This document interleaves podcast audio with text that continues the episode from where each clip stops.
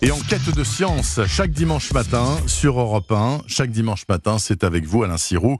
Bonjour Alain. Bonjour Bernard, bonjour à tous. Alain, voici exactement 50 ans, jour pour jour, des hommes ont presque marché sur la Lune. En l'occurrence, l'équipage américain d'Apollo 10, qui a tourné autour de notre satellite et mimé toutes les étapes du voyage d'après, celui d'Armstrong et d'Aldrin avec Apollo 11. Donc ils ont tout mimé sauf l'alunissage. Ils ont fini dans l'océan Indien le 26 mai 1969. Et aujourd'hui, Alain, vous voulez leur rendre hommage. Mais oui, parce que c'est la répétition générale de la mission historique que, euh, que nous allons célébrer le, le 20 juillet prochain.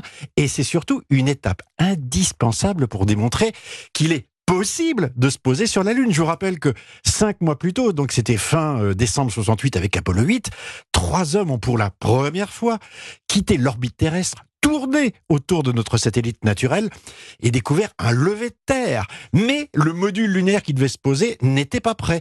Il a fallu attendre trois mois supplémentaires, ça c'est Apollo 9, pour voir cette espèce de d'engin, L'araignée, enfin, l'araignée euh, équipée d'un sac à dos flotter dans le vide, mais autour de la Terre. D'où cette mission de Stafford, John Young, Cernan, les trois astronautes d'Apollo 10, qui consiste à le tester, mais cette fois-ci autour de la Lune à s'approcher au plus près des cratères pour repérer le site d'alunissage, puis de remonter et manœuvrer pour rejoindre le module de commande resté en orbite.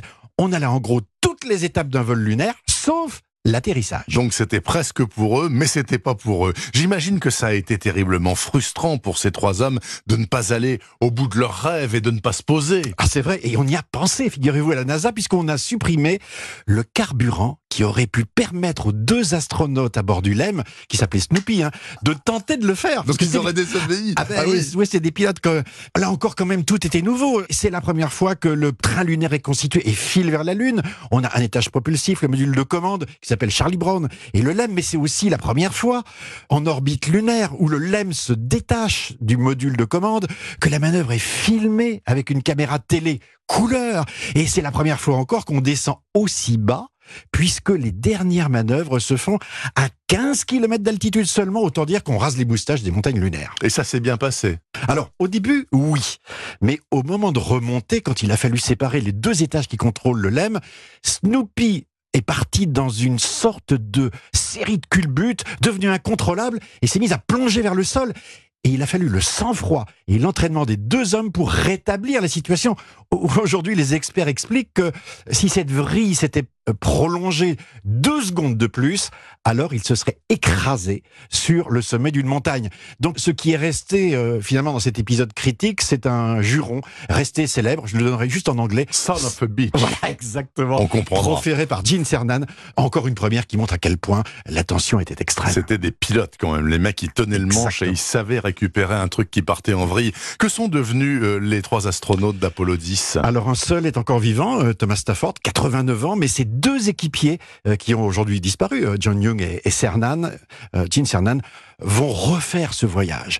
Et cette fois, se poser et marcher sur la Lune. Deux allers-retours pour deux hommes d'exception qui vont aussi clore cette saga extraordinaire en 1972. Mais Figurez-vous qu'ils ont quand même bien fait d'attendre parce que, alors qu'Armstrong et Aldrin vont passer moins de deux heures à caracoler dans les paysages lunaires, ceux-là vont y rester trois jours. La preuve que, comme dit le proverbe, tout vient à point à qui sait attendre. Oui, sauf que l'histoire n'a retenu qu'Armstrong et Exactement. Aldrin et absolument pas Cernan et Young qui ont passé trois jours quand même sur la Lune. J'en avais aucun souvenir. Merci beaucoup Alain Sirou. Bonne semaine Bonne scientifique.